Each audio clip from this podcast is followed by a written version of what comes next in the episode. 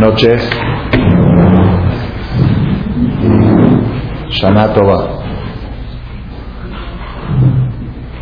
Feliz año nuevo a todos ustedes. Y seguro ustedes van a preguntar, el de septiembre ya pasó y el de diciembre también. Pero la Mishnah en Masejet Rosh Hashanah, hay un tratado del Talmud que se llama Rosh Hashanah, Año Nuevo. Un tratado del Talmud y dice que hay cuatro años nuevos. Cuatro años nuevos en el año, así como hay año escolar, año fiscal, año social. En el Talmud, en la Torah, existe cuatro años nuevos. El que conocemos es Rosh Hashanah, que la persona es juzgada, que va a pasar todo el año. Y el segundo año nuevo es Behat de Shevat, el primero de Shevat, Rosh Hashanah Lailanot, año nuevo para los árboles, el día Rosh Chodesh Shevat, Dibre Bechamay, esta es la opinión de Bechamay, Betilel Omrim, Betilel dicen, no el primero de Shevat, sino el día 15 de Shevat, el día Tu Bishvat, 15 de Shevat, esta noche es miércoles para jueves 13 de Shevat, de 5767. El día 15 de Shevat es año nuevo para los árboles.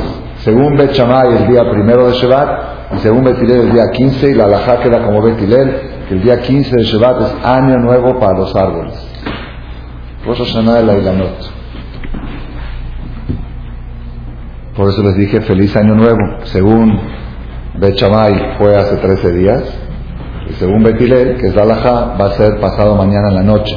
El viernes en la noche y sábado va a ser año nuevo de los árboles. Rosh Hashanah, la Ilanot.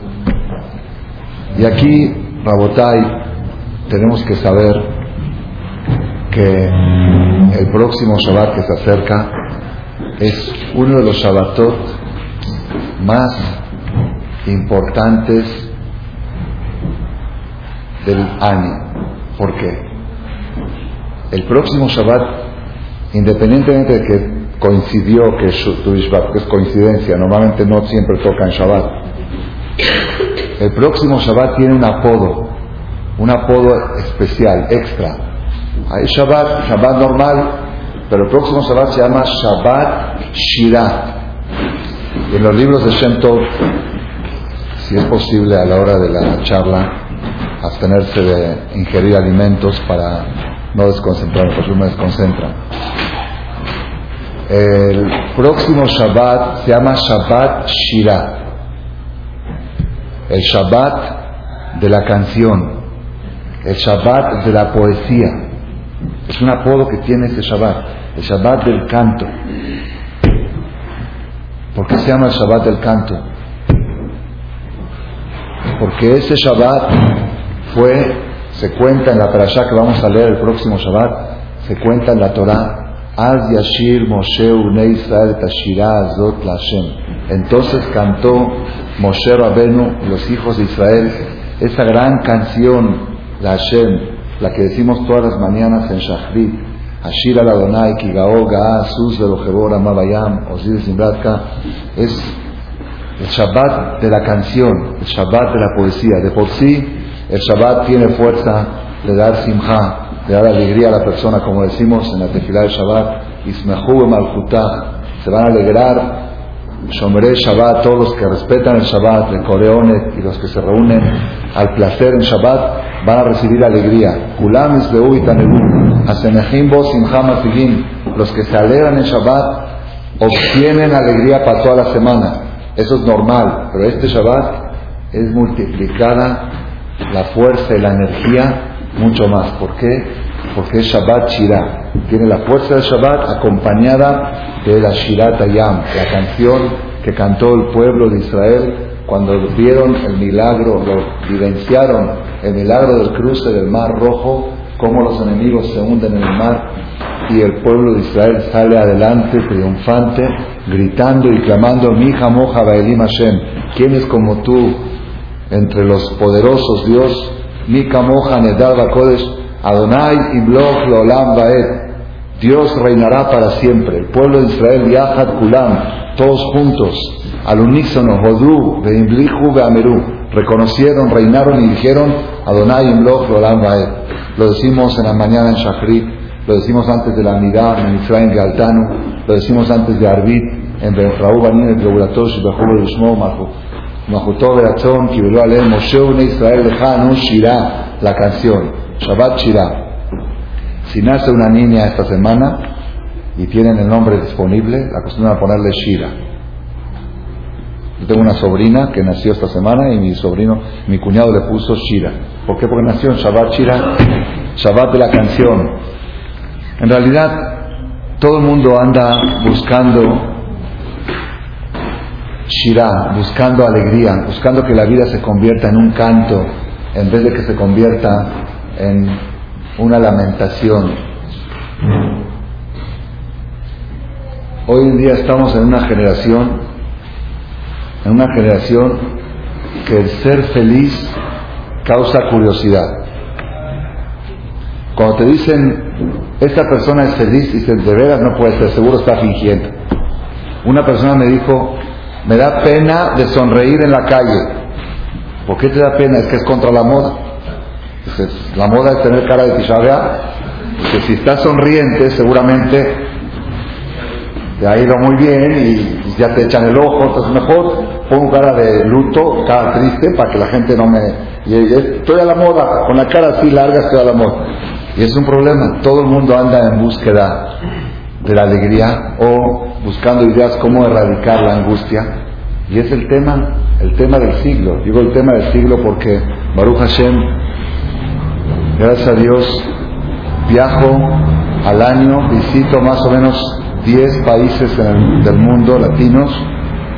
El año pasado estuve en España, en Melilla, en Madrid, en Panamá, en Caracas, en Bogotá, en Buenos Aires, en San Pablo, en Río. Ahí está mi esposa, ya está sufriendo porque se acuerda de, esos viajes que siempre discutimos si sí, si no, que dejar la familia, que dejar. Viajo a los seminarios de fines de semana y a dar conferencias y tengo un tip, una receta que se la voy a dar también a mi querido amigo Jajam Yosef y a cualquiera del público. Cuando tú estás hablando ante un público y el público está medio aburrido y se te está durmiendo, hay dos formas como despertar al público. Una, dices, cuando la persona siente angustia, todo se despierta.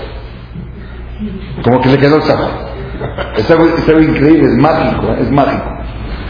Y la segunda, que todos se despiertan, digo, en el matrimonio, cuando hay problemas, y todos se despiertan. Parecería que es universal los dos, los dos asuntos, la angustia y el matrimonio.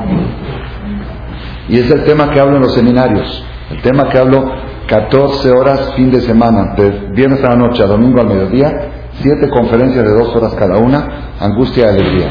¿Cómo erradicar la angustia? Es lo que la gente anda buscando. Pues tan desesperado está el mundo en búsqueda, en búsqueda de la alegría que llegan hasta a escribir o a llegar a conclusiones ridículas, ridículas, insólitas, absurdas. Tuve una experiencia ahora que viajé, esta semana pasada viajé a Israel, fui para, para unas cosas y te paso también de unas conferencias ahí. De regreso en el avión, un vuelo muy largo de Tel Aviv a, Atlanta y Atlanta a México, 13 horas de noche. 11 de la noche hasta las 6 de la mañana de Atlanta, pero eran 3 horas de vuelo por cambio de horario. Y estaba ya cansado y agotado. Había un periódico de, Israel, periódico pero no religioso, Marib, periódico Marib es conocido ahí en Israel. Entonces dije, voy a ver un poco las noticias, le voy a actualizar un poco, voy a ver qué otro político está candidato a entrar a la cárcel.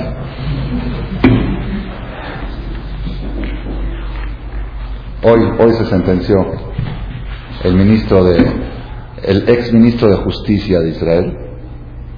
Hoy salió la sentencia, el juicio, hoy el dictamen final. Sale culpable de acoso sexual, de conducta incorrecta y va al bote toda la Knesset, todo el Parlamento se quedaron perplejos porque estaban seguros que iba a ganar el juicio, porque era algo aparentemente muy ligero lo que hizo. Haz un besito por acá, por allá. Una lengüita, así le sacan la foto, la caricatura con la lengua para afuera, dice, esa lengüita le costó, le costó la carrera política al ministro de Justicia, dice. Entonces dije, voy a leer un poquito las noticias, a ver cosas, a ver, a ver qué cosas pueden servir de los palestinos, del terrorismo, de cómo está con Irán. De repente vi algo que me llamó la atención. Dice, ya se comprobó la solución científica para el problema de la angustia. Hay una solución científica, ya comprobó, así se ya se comprobó científicamente la solución al problema de la angustia. ¿Cuál es? Y está en la plana central del periódico que quiere que lo vea, el Marib del domingo pasado, este domingo. El Marib en la plana central. está en, la, primera plana está en chiquito, se está la solución final al problema de la angustia. Ahora me interesa, si es mi tema universal. Y es lo que yo, que ahora sí quiero ver. Abro la plana central, y toda la plana, toda con fotos y con todo. Dice, se ha comprobado científicamente que comer hummus trae alegría. Y cuanto más hummus comes, más alegre estás. Pero un artículo toda, la plata. No sabía si reírme o llorar. Era para llorar, pero me reí porque es que tengo un chiste nuevo para los seminarios. La primera plana, es lástima que no me traje el ejemplar. No me gusta meter esos periódicos a mi casa porque tienen fotos a veces no buenas. y La primer plana de Marib del domingo último. El que no me cree, que lo mande a pedir o que abra en internet, hay páginas no sé si ahí viene el, el, periódico tal, Humus Solución. Y en Israel le llaman, como humus le llaman los que se limpian la boca, así le llaman, porque el humus mancha. Entonces, Dice, cola tapé, los que cuando la gente acostumbra a limpiarse la boca son gente alegre, los que comen hummus. Por eso vayan a comer mucho hummus. Entonces ya no hay que venir a escuchar Ramale. Ve a la falafelería, échate el hummus. Rabotai, Shabbat Shirah. El próximo Shabbat tenemos doble energía. Shabbat Shirah, el Shabbat que se va a leer la Shirah, la canción, que con la fuerza del Shabbat y con la fuerza de la Shirah podemos acumular energía para estar alegres, es un punto. Y por coincidencia coincide con Año Nuevo. Año Nuevo, Tu Bishvat. ¿Año Nuevo de quién? Año Nuevo de los árboles. Año Nuevo para los árboles. En el judaísmo hay varias alajot, varias leyes que dependen del árbol. Por ejemplo, voy a decir rápido, pues un ejemplo alágico. Cuando una persona planta un árbol frutal, los primeros tres años está prohibido comer el fruto. Se llama orla. La Torah dice Shalosh Shanim, está en la Perashá en Levítico, Baitran Kedoshim. Shalosh Shanim y el Arelim lo yachel. Tres años debes de dejar el fruto y no se puede ni comer, ni vender, ni usar. Si crece fruta en los tres primeros años, no la puedes usar. Y de ahí sale el origen, entre paréntesis, según la Kabbalah, que al niño hasta los tres años no le cortan el pelo. Es como, es algo similar a eso. La Torah dice, tres años no toques el árbol, déjalo. El niño, la persona es como un árbol que va creciendo y da frutos, tres años no le cortes el pelo y el cuarto año ya puedes comer el fruto. Esos tres años no, no son tres años de 365 días, sino según tu Bishvat. Si tú plantaste un árbol unos días antes de tu Bishvat, llega tu Bishvat y ya pasó un año. El otro tu segundo año, el otro tu tercer año. Al otro día tu ya puedes comer el fruto. Esa es una de las cosas que es año nuevo botánico, no sé cómo llamarlo, sé en español. Año nuevo de los árboles frutales. Rosh Hashanah y la noche. Y esto, esto quiero analizarlo, ¿verdad Hashem, hoy, que Hashem me ayude a poder en el tiempo de la charla a analizar estas dos fuerzas que vamos a tener el próximo Shabbat, que es Shabbat Shirah y Tu Vamos a tratar de encontrar un mensaje en común. Año nuevo para los árboles. Año nuevo para los árboles. Yo entiendo los árboles frutales. Que tendríamos que salir y ver los árboles llenos de fruta. Sin embargo, el que sabe cómo es el procedimiento, especialmente en el Israel, que todo se rige según Israel. Ahora es otoño o invierno. Los árboles están pelados, están pelones. Se cayeron todas las hojas, los árboles frutales no tienen nada. Yani, yo diría tu Bishvat es Tish'a habla y la not. Es cuando el árbol parece muerto, seco, ni hojas, ni ramas, nada. Entonces, ¿cómo es y la not? Y la verdad, decidí tocar este tema porque estaba en Israel viajando en la carretera y me llegó una llamada de una persona de origen español, de España, que vive en Israel, y me dice, Rab, acabo de escuchar su conferencia de Tu y me quedé impactado. Dice, ¿de qué? Dice, yo sabía que Tu es fiesta de los árboles, pero nunca se me ocurrió pensar que en Tu los árboles salían, él vive en un Moshav, Moshav es un lugar donde hay campo. Dice, todos los árboles están pelones. Dice, ¿dónde está la, dónde está la fiesta de los árboles? ¿Cuándo es la fiesta de los árboles? En Shavuot. En Shavuot, en mayo, es Haga Bikurim, Haga Katzir, cuando se cosechan los, las frutas, se traía al Betamigdash las primicias. Esa sí es fiesta de los árboles. Pero ahora, ¿qué fiesta pueden hacer los árboles? Entonces, ¿cuál es la razón que el día Tu del día 15 de Shabbat, es fiesta de los árboles? Frutales. ¿Dónde están las frutas? Y una pregunta adicional, que esa es nueva, que esta sí no está grabada en ninguno de los 700 casos. Esta pregunta que voy a decir ahora es nueva, salió aquí, Sharezra, antes de Arbit. Nueva, nueva, nueva, totalmente nueva. Siempre año nuevo es el primer día del mes. Rosh Hashanah es el primero de Tishri. El Maaser de Ma, de Elul. El eh, el Pesach Alatebuá es Had de Nisan, de de Nisan. Siempre el uno, el uno del mes es uno, puede ser principio de año. ¿Por qué el 15? Esa es la opinión de Bechamay. Bechamay dice es el primero, el primero de Shabbat. En realidad se ve que originalmente tendría que ser Tu la fiesta de los árboles, el primero. Año nuevo el primero. Pero ¿por qué el 15? ¿Por qué el 15 de Shabbat y no el primero? Esto, esto lo vamos a pensar, Hashem, este Shabbat que ustedes se van a concientizar que es 15 de Shabbat y que es Tu que es Año Nuevo de los Árboles, que es Shabbat Shirah, Vamos a tomar el punto del 15. ¿Por qué 15? Rabotai. Los árboles frutales tienen un objetivo y quiero que sepamos un detalle, un dato importante. Cuando Shem creó la vegetación, el día martes, el tercer día de la creación, que por eso es un día bueno para inaugurar, el día martes es día Quito, es día bueno porque es la vegetación, la fruta a la vigiada, a la calcalada, al tenubata, saber lo que sale del campo.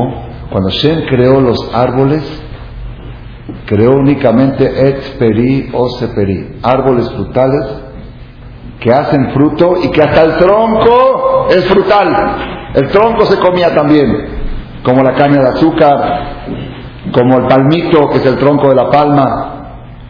El tronco de todos los árboles era frutal y no existían árboles ¿cómo se llaman los árboles no frutales silvestres? Árboles que no tienen fruta, no existían. Todos los árboles del mundo eran árboles, el objetivo de un árbol es dar fruto, no hay otro objetivo. De paso también te da sombra, pero de paso, el objetivo del árbol es dar fruta. Los árboles dan frutos. Después del pecado de Adán, que comió del fruto prohibido, una de las consecuencias de los castigos que Hashem dio a la humanidad y al mundo por el pecado de Adán y Eva era de que la persona va a morir, antes no tenía que morir, era de que la mujer va a sufrir para dar a luz, todas las cosas que dan, y parte de parte del castigo es que va a haber basura, en el mundo va a haber basura, y parte de la basura que hay en el mundo es que hay árboles que dan fruto y árboles que no dan, y la mayoría de árboles del mundo que son no frutales, es consecuencia del pecado de Adán. Entonces vamos a hablar nosotros del árbol frutal, que es el árbol original, el árbol, el árbol frutal. Hay frutos más dulces, hay frutos agrios. Ayer estábamos comiendo en casa de mamá fuimos a visitarla, me trajo una naranja, me dijo una naranja esas, este, no sé cómo se llaman, tiene un nombre, que tienen, ¿cómo se llama Anima? ¿Tiene el ombligo? No, tiene otro nombre. ¿Cómo? No, la que tiene arriba como un, este, como un ombligo. Ya me olvidé, no me dijo el nombre. de Kitsch. Esta, creo que Miñola. Miñola.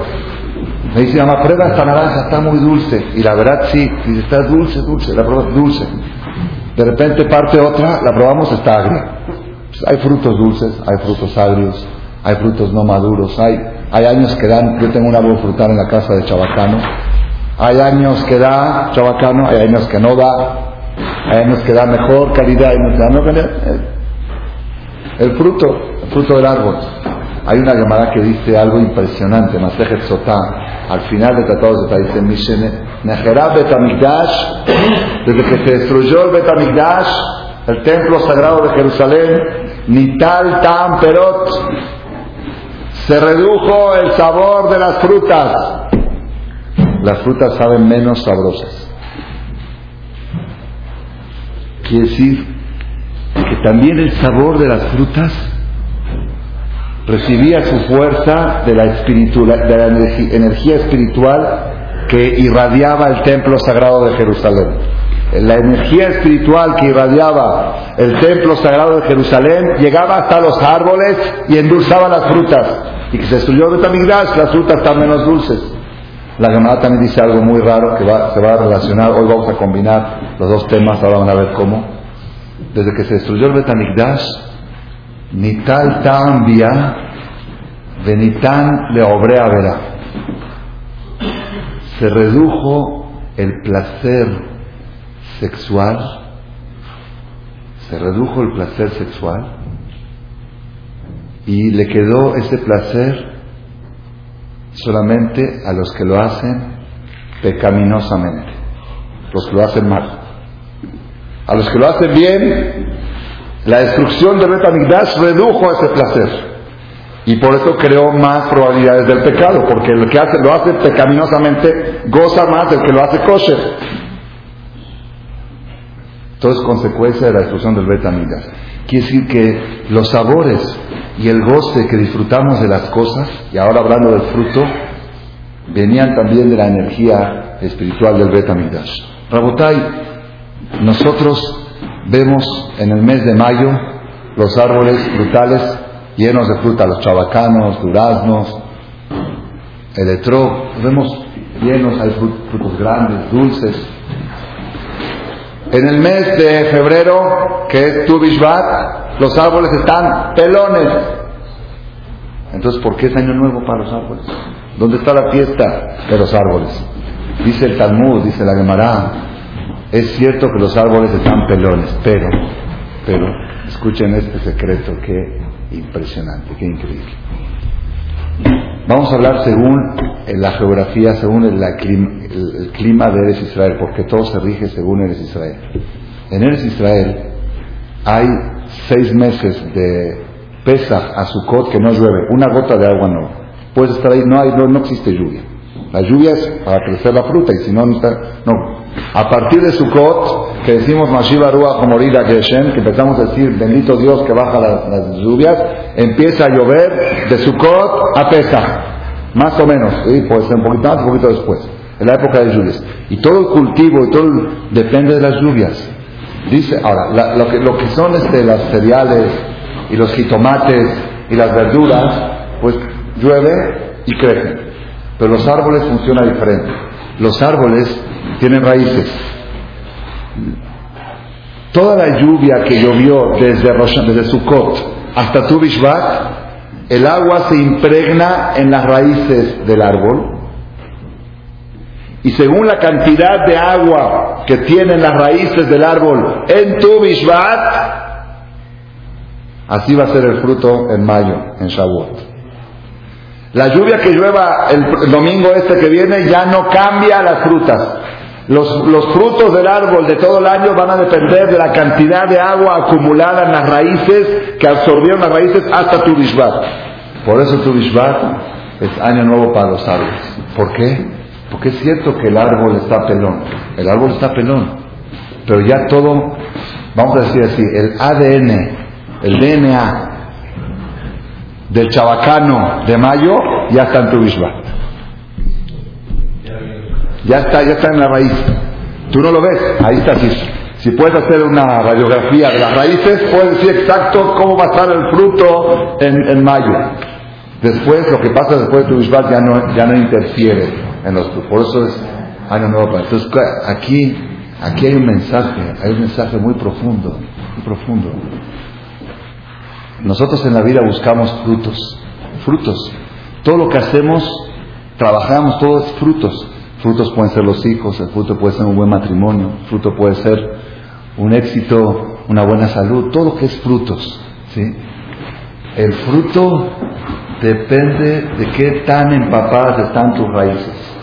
Si las raíces están empapadas, ya está el ADN de tu matrimonio, ya está el ADN de tus hijos, ya está el ADN, ADN se dice o DNA, el ADN, DNA es en inglés, ¿no? El ADN de tu negocio, el ADN de tu felicidad. Pero ahora tienes que fijarte en las raíces. Tú a veces ves a una persona que está haciendo, por ejemplo, ciertas cosas y dices, pues yo no veo frutos de esto. No ves frutos, pero está empapando sus raíces. Está regando, se está...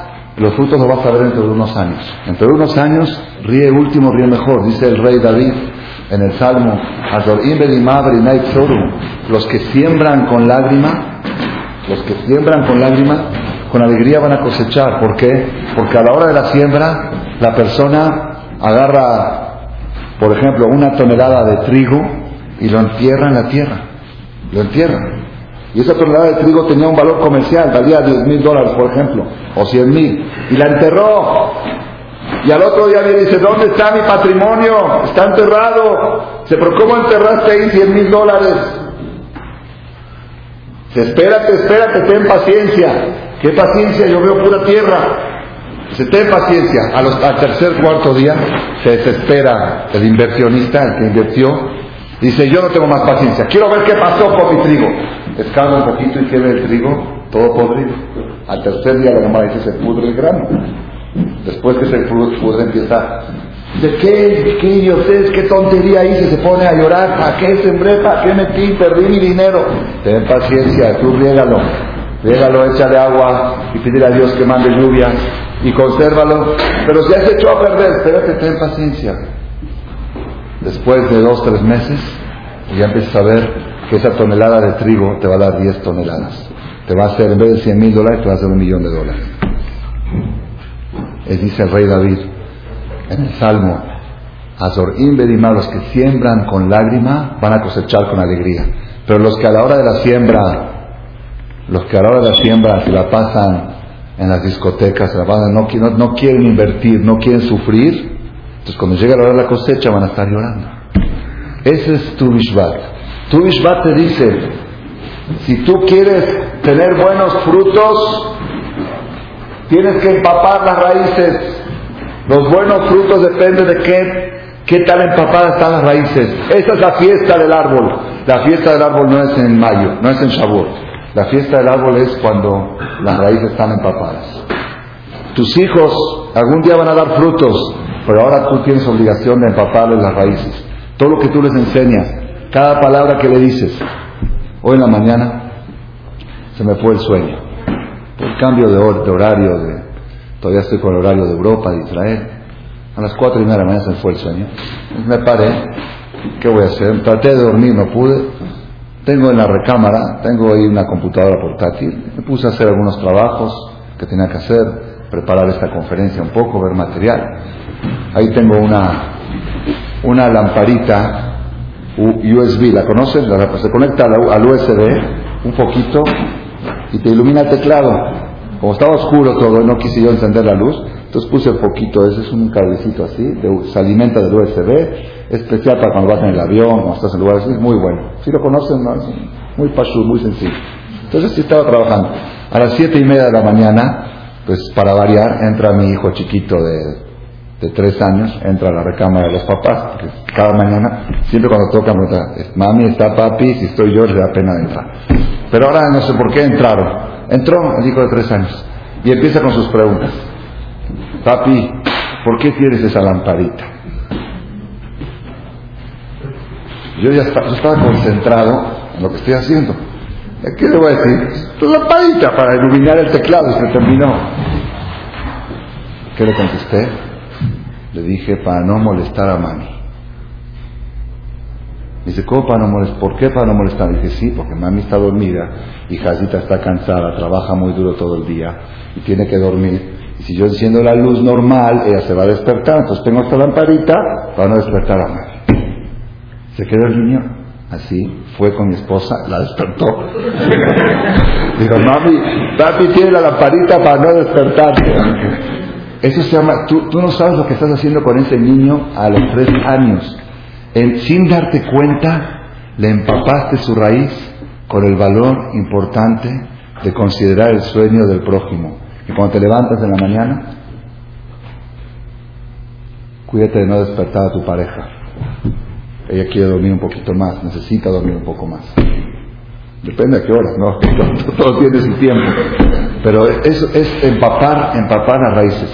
Mi maestro Rabbi Udades, el que lo conoció, que tuvo, estuvo aquí en México varias veces, parece un malaj, un ángel. Él es impecable en su vestir. Impecable. Su camisa siempre nada y planchada, su corbata, sus zapatos siempre brillosos. Muy, muy Así es su, así es su carácter, su temperamento, impecable.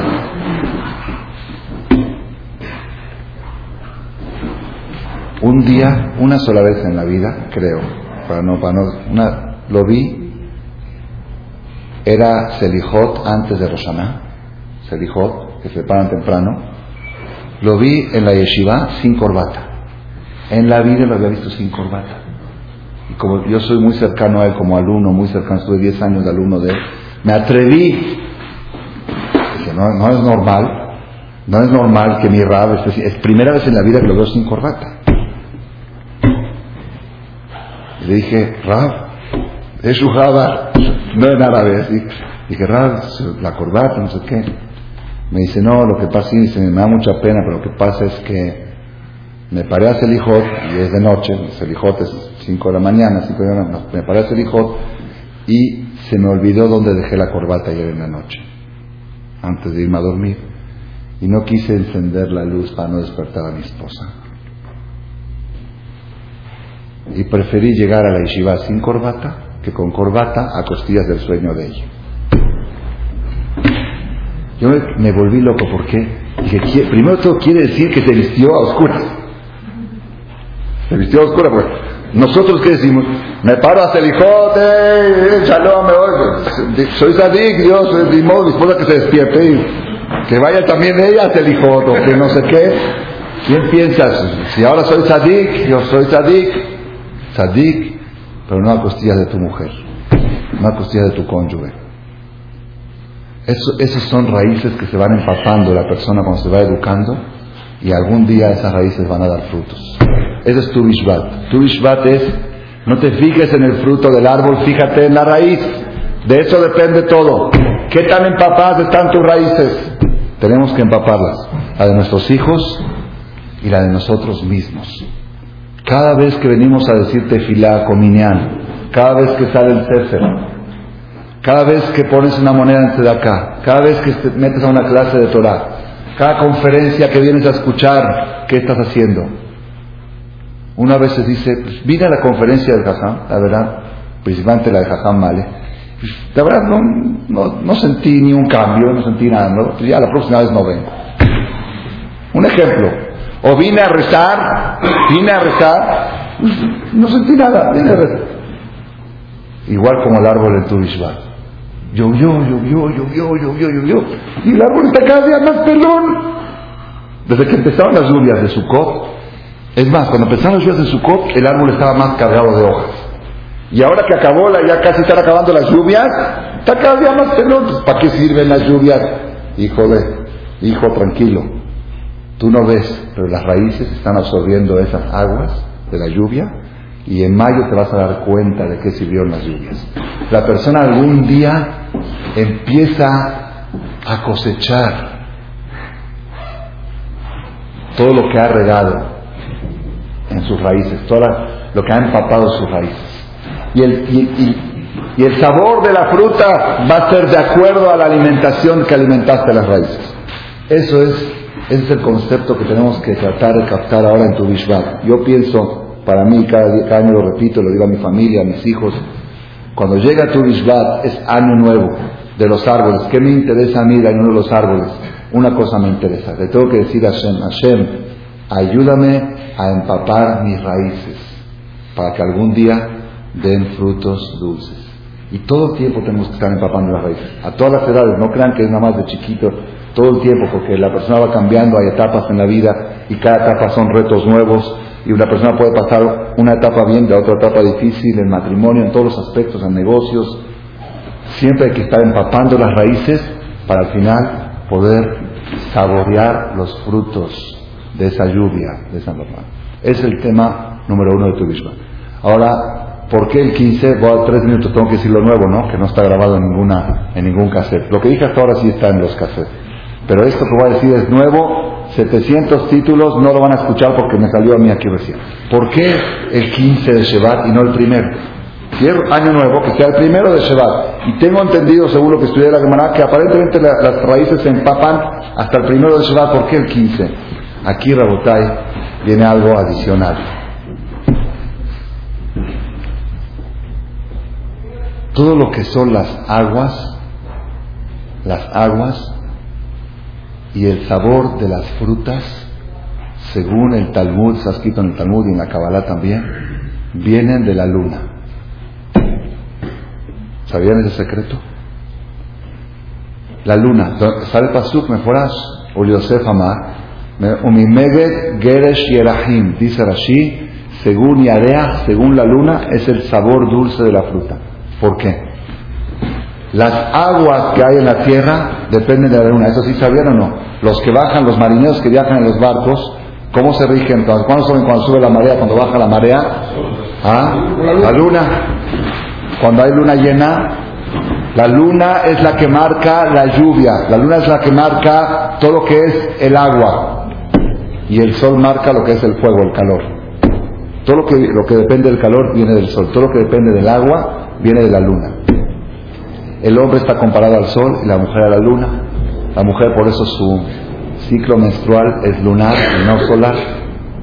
Todo, todo, está, todo está totalmente relacionado.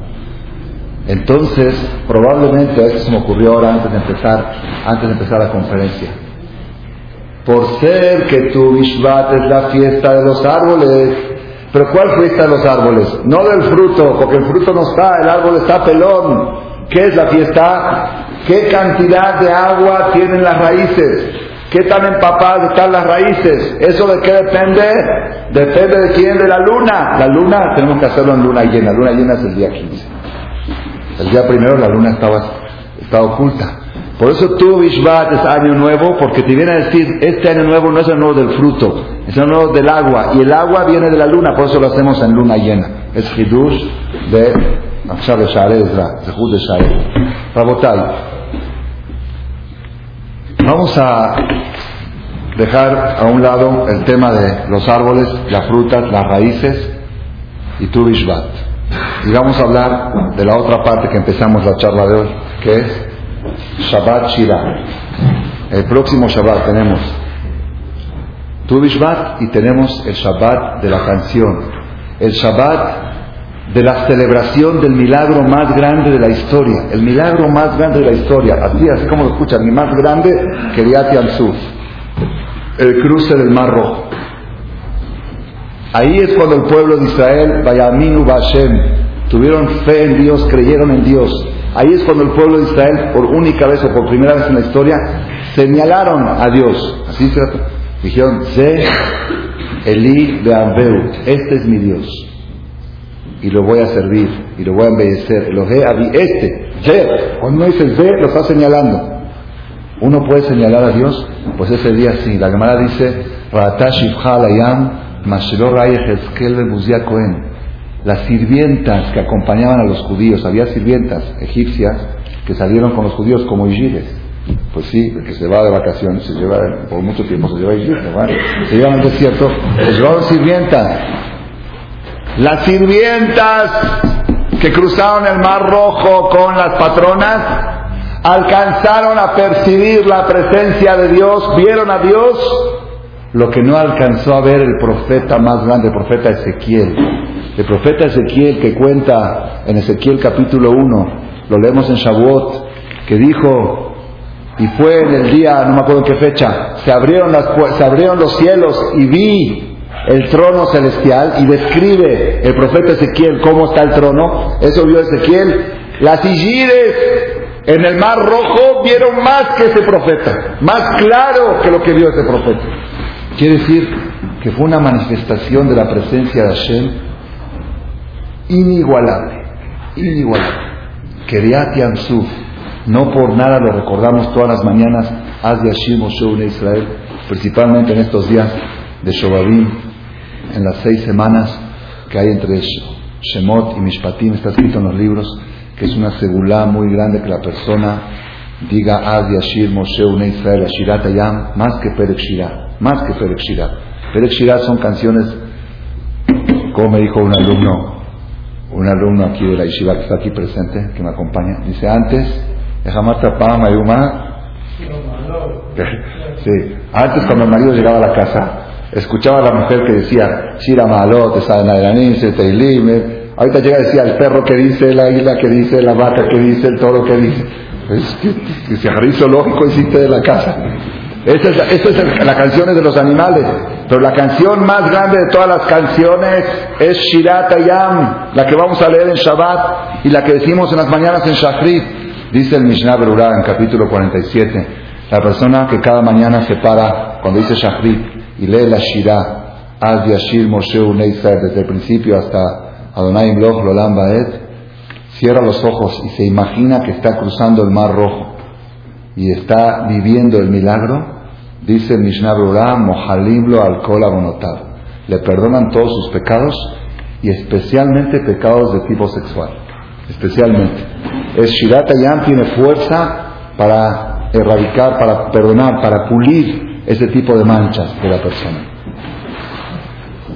¿Qué trascendencia tiene para nosotros Shabbat Shirah? Uno dice, bueno, Kiryat Yamsuf fue un milagro muy grande, el Mar Rojo. Hoy en día está documentado por historiadores egipcios, se encontraron en las pirámides escrito en, el lenguaje egipcio que escribían, no me acuerdo, yo, yo, vi las fotos, ¿cómo, ¿cómo se llaman? ¿En cuál? En jeroglíficos encontraron escrita la historia de Keriat Yamsuf contada por un historiador egipcio que para nosotros no necesitamos, está en la Biblia bien claro. ¿Qué trascendencia tiene para nosotros esto? Uno dice, bueno, eh, fue un milagro muy grande, manifestación de Dios, y cada año llega Shabbat y cantamos Shabbat Shirah, y en la mañana lo decimos, pero es muy trascendente, muy trascendente. ¿Qué tan trascendente?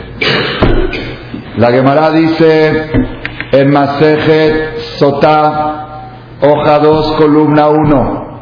Digo la referencia porque ya me llamaron la atención desde otros países del mundo por internet, por email. Por favor, Rabino, diga el, lugar donde se encuentra para que podamos checar las referencias. Eso nos da más, más este, convicción, más gusto. Dice la Gemara Masejet Sotá, hoja 2, Columna 1. Sotá es un tratado especial de Talmud que habla de la mujer infiel, la mujer sospechada de infidelidad. ¿Cuál es el procedimiento?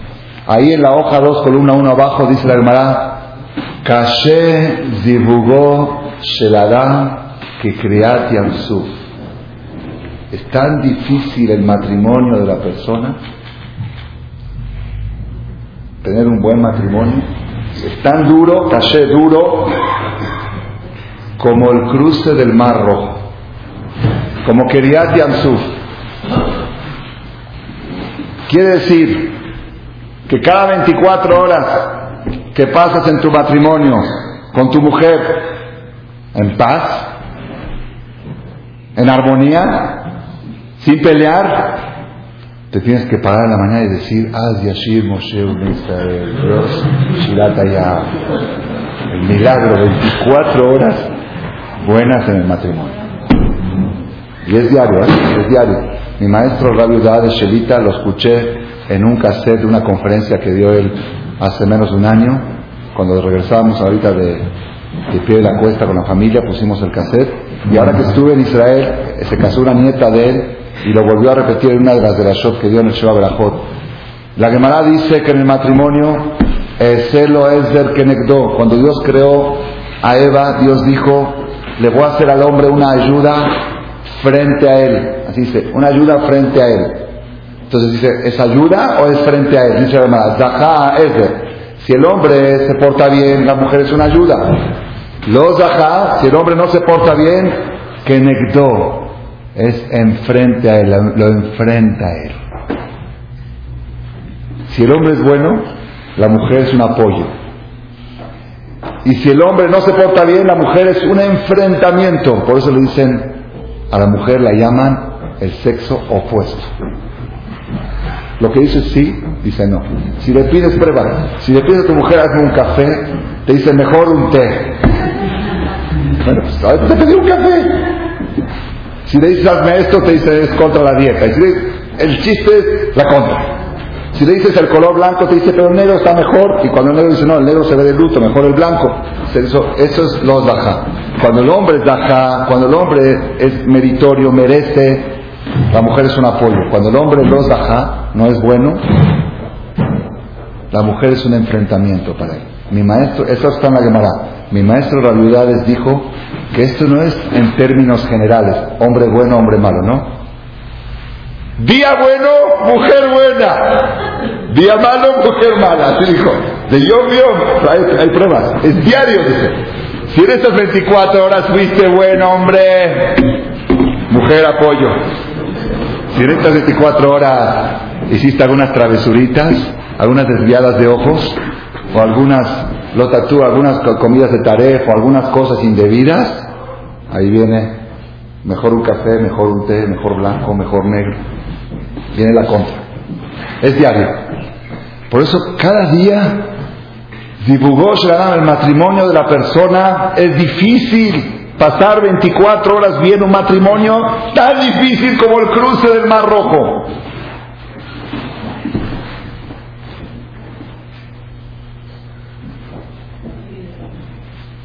Esto ya es un poco frustrante.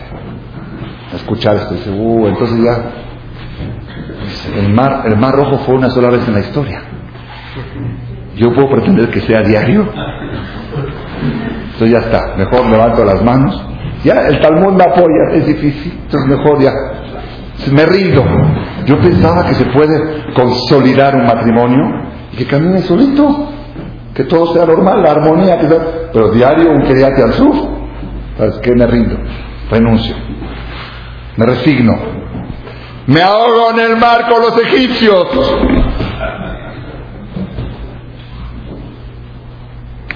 Entonces, ¿para qué nos cuentan esto nuestros hajamí, nuestros sabios? Nuestros sabios te quieren decir que para poder sacar adelante tu matrimonio se requiere de la misma energía, la misma potencia celestial que se utilizó para partir el mar y hundir al enemigo y salir adelante el pueblo de Israel. Esa energía se requiere para sacar adelante un matrimonio. Y bueno, entonces, ¿cómo se obtiene esa energía? ¿La puedo obtener? Sí, la puedes obtener. Ahora vamos a ver cómo. Pero, por si es poco, el Talmud en Masejet Pesajim, y esto no es muy famoso, no es muy conocido, en Masejet Pesajim, al final, ahora si no recuerdo exacta la referencia, creo que 117 por ahí, entre la 110 y la 120, por ahí está la, en la columna 2, dice el Talmud, Kashin mezonotav shel adam kikriat yamsuf, es difícil la parnasá.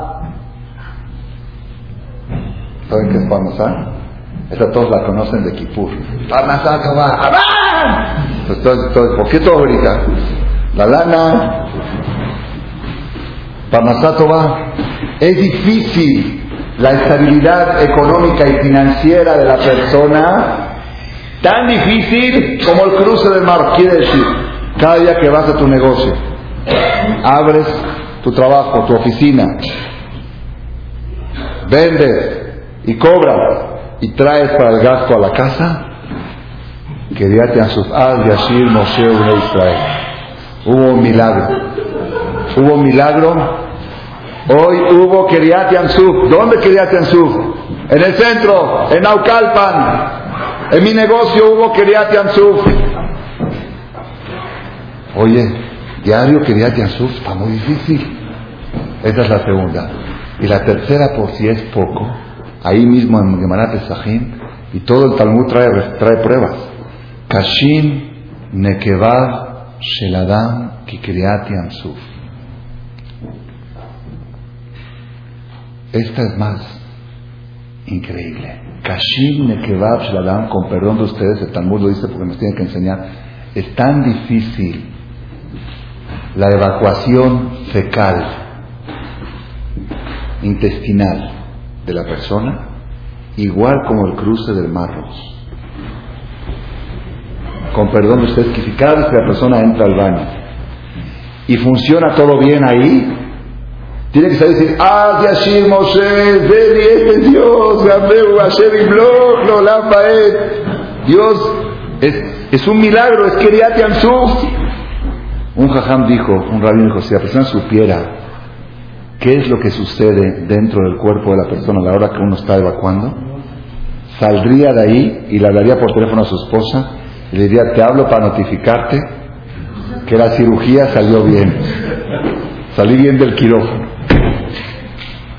El laboratorio. Y eso, para que funcione bien, se requiere la misma energía que se utilizó para el cruce del Mar Rojo. Quiere decir que este Shabbat Shirah, ahora ya cambió el papel, ¿no? Ya no es que este Shabbat Shirah vamos nada más a recordar el cruce del Mar Rojo.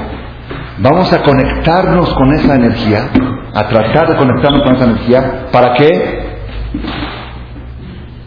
Para que nuestro, nuestro matrimonio pueda funcionar, para que nuestro negocio pueda funcionar y para que nuestra salud,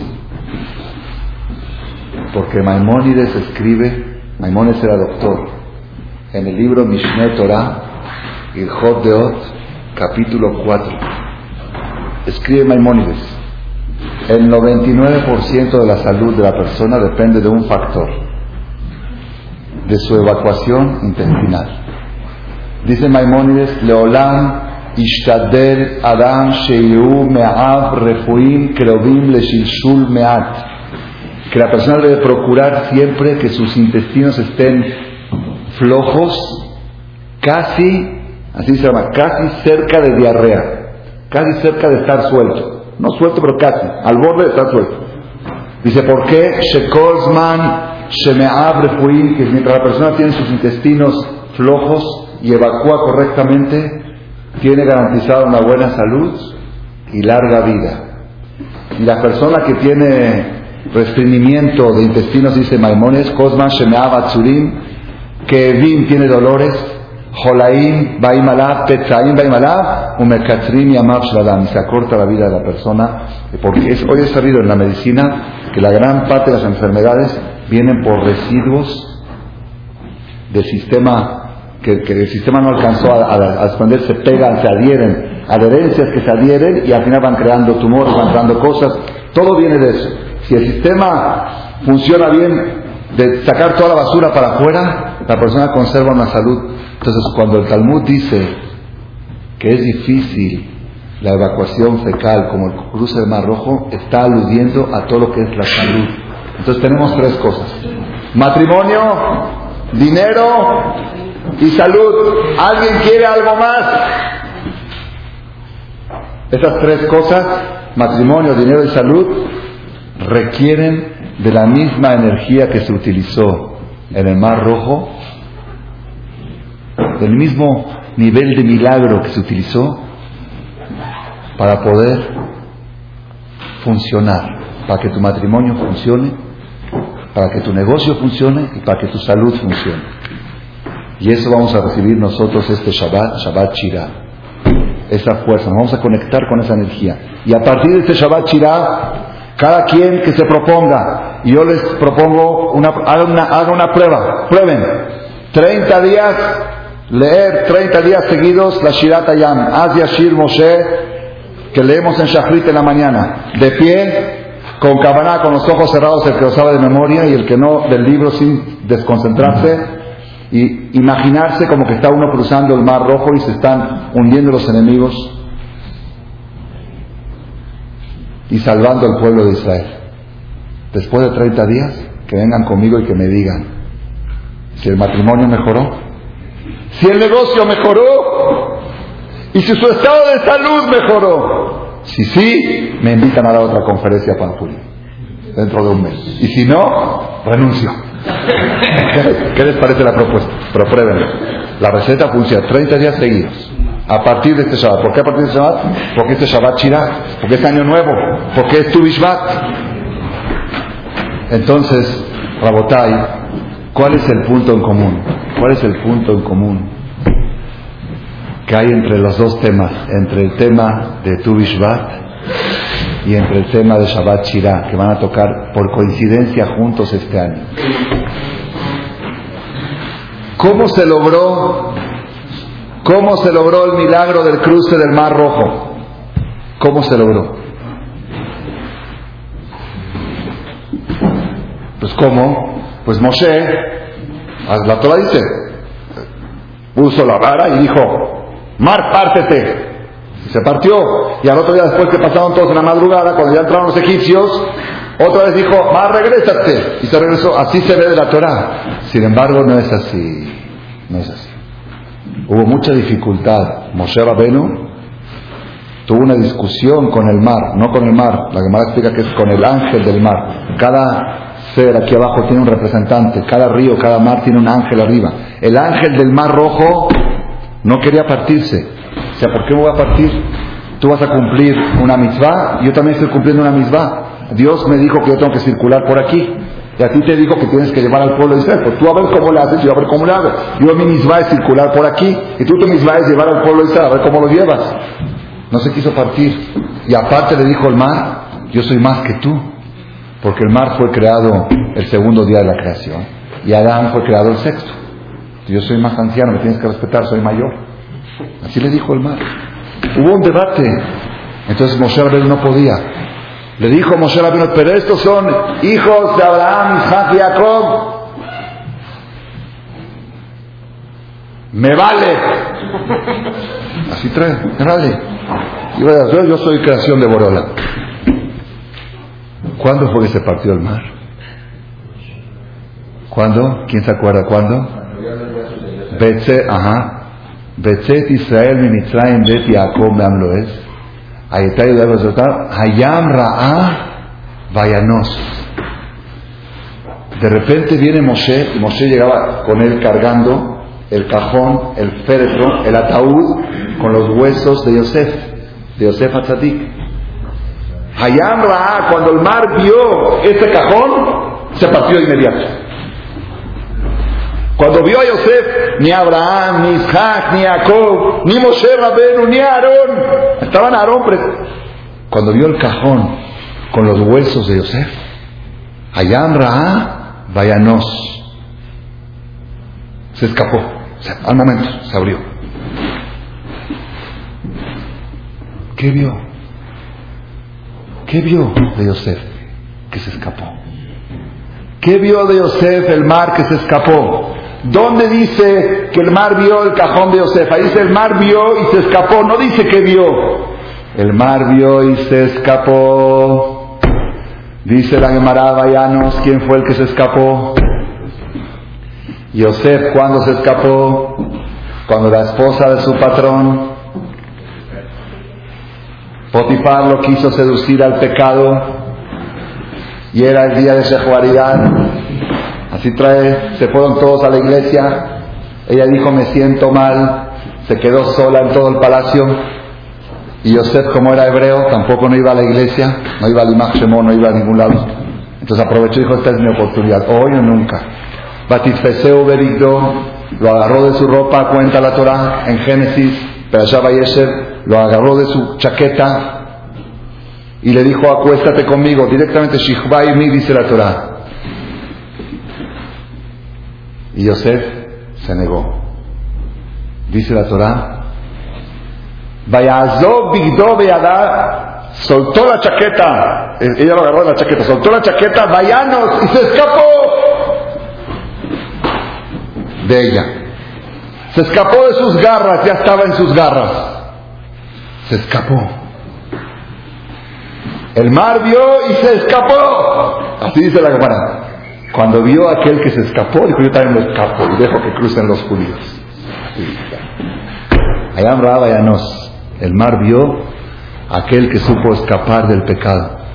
Yosef aparentemente cometió un error táctico al dejarle la chaqueta. ¿Por qué?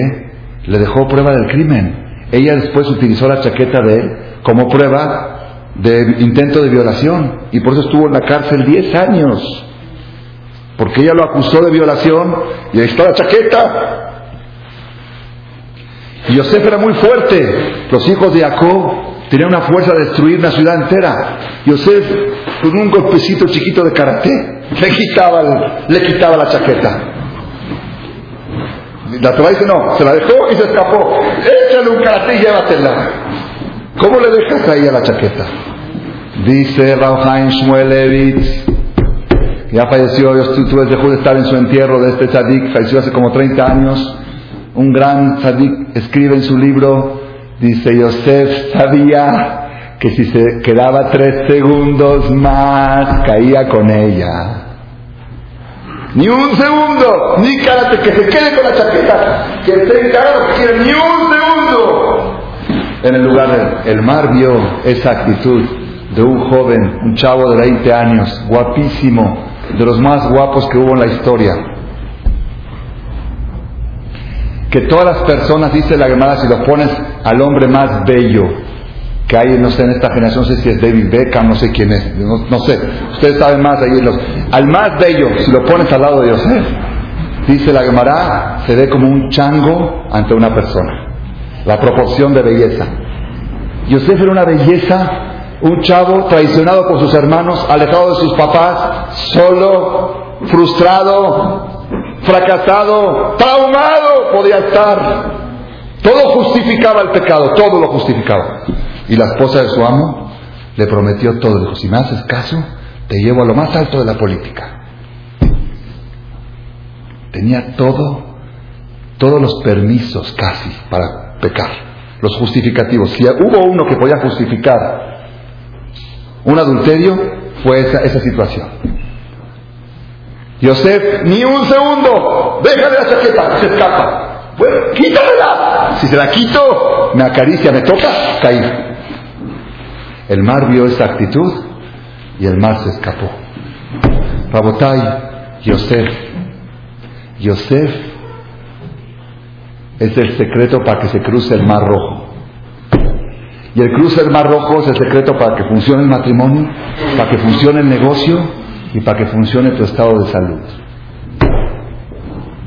Yosef, aquí lo tiene, el del Knis. Aquí el que se pega a este Knis y a la filosofía de Yosef se está pegando a resolver su matrimonio, su negocio y su salud. Yosef, después que se hizo rey de Egipto, virrey, después de 10 años de cárcel, 12 años de cárcel, se hizo virrey de Egipto, salía, era soltero todavía, salía en el desfile militar de Egipto, salía Yosef, y todas las chavas, las mujeres de Egipto se paraban en la muralla, así cuenta la Torah, ven porat Yosef, ven porat aleain, banot cuando era el desfile se paraban las mujeres en la muralla y le aventaban sus joyas. ¿Para qué? Porque él iba en la caravana real, adelante iba el faraón, que a propósito no era nada guapo. La que dice que el tamaño del faraón medía un metro de altura y era gordo de un metro de ancho. Así sí, era como una caja de televisión más o menos de, las, este, de las pantallas estas nuevas. Así más o menos se veía. Eh, ese faraón, era el rey de Egipto con la corona iba adelante. Atrás iba Yosef, el hombre más bello de la historia, más bello de la historia. Y soltero. Las mujeres se paraban en la muralla. La Gemara dice que de tanta excitación de ver su belleza, las mujeres menstruaban. De excitación. Era una cosa fuera de serie. Y él con los ojos para abajo. Él no miraba. Ven por Yosef, ven por Aleaim. El ojo no lo levantaba. Y las chavas, las mujeres, le sus joyas, se quitaban las joyas, se la para que él diga, a ver quién me la echó y que le haga así nada más. Y él seguía con los ojos para abajo. Una sola vez levantó la vista. Cuando una chava le una joya, se decía Yud Ke el nombre de Hashem. Y el que se casa con esta niña se está casando con la, con la descendencia de Jacob. Era la hija de Dina, que fue violada por Shechem, que los hermanos la rechazaron, el papá, el abuelito le puso una cadena y la mandó al desierto y llegó, adoptada por un egipcio y al final Yosef se casó con ella. Fue la única vez que levantó la vista, pero porque vio en hebreo el nombre de Hashem, que es descendiente de Bat Yaakov. Dice la Gemara, ven por Yosef, ven por Ataleain, aquel ojo que no quiso ver lo que no debía de ver, en ese ojo no le va a pegar el mal de ojo. Cada vez que quieres protegerte contra el mal de ojo, ven por Yosef, ven por Yosef. ¿Por qué ven por Yosef? Porque era Aleain, porque él se cuidaba de su ojo. Y si tú quieres estar protegido del mal de ojo, matrimonios se destruyen por mal de ojo. Negocios se desmoronan por mal de ojo. Salud, Maimónides escribe que de cada mil personas en el panteón, uno murió en su tiempo y 999 por Ainara, antes de tiempo. Si ¿qué se hace? Pues ¿qué se hace? Pues ni modo, no ostentes, pues no ostentes. Pues, tengo lana, quiero comprar un carro, pues no compres. Quiero irme de viaje, no te vayas. Entonces, ¿para qué tengo el dinero? ¿Para qué? Entonces se, vuelve loco uno. Entonces, ¿sabes qué? Mejor, ya, voy a disfrutar y si me echan a más de ojo, pues ni modo. Hay una solución. Cómprate carros, como los de Yosef, carros reales. Marquis, Mercedes Benz, los mejores carros, Rolls Royce. Ponte una corona de rey y ostenta ya fiestas de dos mil personas. Nada más una condición. Tus ojos bloqueados para no voltear a ver una mujer que no es tuya. Garantía que no te pega el mal de ojo. Garantía que tu matrimonio dura 120 años. Garantía que tu negocio y garantía que tu salud. Pero uno no, dice, no, pues qué chiste tiene. Me voy a Las Vegas y no veo a mujeres, entonces ¿para qué voy? Barminano, yo no sé, yo nunca fui, ustedes saben. ¿A qué voy? Voy a tal lugar y no, no volteé a. Voy a un crucero y no volteé a ver. ¿Qué chiste tiene? Uh, es el mejor chiste de la vida. El, mi maestro, el Rabades, dijo una vez, si hay un placer, hay un placer que la calle no puede competir con nosotros. ¿Cuál es? El placer de abstenerse de ver mujeres es un deporte. El que lo practica es un deporte. Yo voy a lo que voy. Uno dice, bueno, entonces, ¿qué tengo que caminar así? No, no, no, no. Mi maestro nos dio el tip, el rabas nos dio el tip. Dice, cuando tú vas por la calle y se te cruza una mujer, no es pecado. La segunda mirada es la, prohibida. La segunda volteada. A ver qué tan pecamino, a ver qué tan haram está eso. Esa es la prohibida. La primera normal, el curso normal, no, no, no sigue. Ve a tu camino. Lotaturu, ajarele, babjem, mejem. Lotaturu, ¿saben qué es taturu? No se desvíen detrás de sus ojos. ¿Qué es lotaturu? Dice el maestro. No sean turistas. ¿Cómo son los turistas? ¿Ah? Todo el tiempo están así. Le preguntas, ¿qué buscas? Si no, busco si hay lo que ver. No busques, camina derecho. Vea lo que vas. Rabotai, eso es alimentar las raíces del matrimonio alimentar las raíces del negocio que alimentar las raíces de tu salud. Cada vez que tú vas por la calle tienes una prueba que se te cruza una mujer o barminan en la oficina la secretaria, o un anuncio, o una novela, novela, que no hay que verla, novela, y te abstienes, ¿sabes qué estás haciendo en ese momento? Si supiera la persona, lo acabo de leer ahora en un libro, si supiera la persona la fuerza y la energía que genera en el cielo, el momento de que uno cierra sus ojos o voltea para no ver algo que no tiene que ver, en ese momento, ¿sabes qué estás haciendo? Estás empapando las raíces de tu matrimonio, empapando las raíces de tu negocio y empapando las raíces de tu salud. Ese es tu y eso es Yam en Shabbat que tocaron juntos. Este Shabbat tiene doble energía. Año nuevo de los árboles y el cruce del Mar Rojo. ¿Dónde se cruzan estos dos conceptos? El punto en común es, ¿por qué se cruzó el Mar Rojo? Por Yosef. ¿Qué vio de Yosef? Que supo escaparse del pecado. Rabotai, es muy difícil que la persona se abstenga de pecar cuando ya está al borde del pecado. Pero con la vista, ahí sí puedes. Ahí es la raíz. Después los demás ya son frutos. Si uno volteó y vio lo que no tenía que ver, los demás ya son frutos. ¿Qué se puede pretender? ¿Qué se puede pretender de una persona que está todo el día viendo lo que no debe de ver? Después dice, no, pues a la mera hora ya no lo hagas. Pues ya, Ain Roel dice el ojo ve, el corazón siente, el cuerpo ejecuta y el alma, el alma es ejecutada. Son cuatro pasos. La raíz de todo es la vista. La raíz de todo es Yosef. Si tú tienes fuerte a Yosef, ya tienes tu Bishvat, ya tienes el mar rojo. Si tienes el mar rojo, tienes buen matrimonio, buena salud y buenos negocios. para que nos ayude, que podamos ver este próximo Shabbat. Tenemos ahora 48 horas para prepararnos, es un Shabbat especial. Yo recomiendo mucho el que quiera, el que pueda prepararse, porque este Shabbat en la Perashá también viene la Perashá del Man, que es la de la Parnasá, y viene Ani Hashem Rofeja, que es la de la salud, la del matrimonio todavía no la encontré, pero ya la voy a encontrar a pronto. Tengo varios años buscando en Perashá de Shalah, está Rofeja y está Parnasá, ¿sí? Pero todo tiene raíz. Cada vez que tú estás cuidando tu vista, estás alimentando la raíz. Cada vez que cuidas un Shabbat, Shabbat es Mekor Abraham. El Shabbat es la raíz de todas las bendiciones de toda la semana. Kol, Birjal, todas las bendiciones vienen del Shabbat. Entonces, ¿qué estás haciendo en Shabbat? Dice, no estoy haciendo nada. No, no, no, estás haciendo mucho. Estás regando las raíces. Estás alimentando las raíces. Si tienes las raíces empapadas en tu Bishvat, vas a ver muchos frutos. Amén, queridos.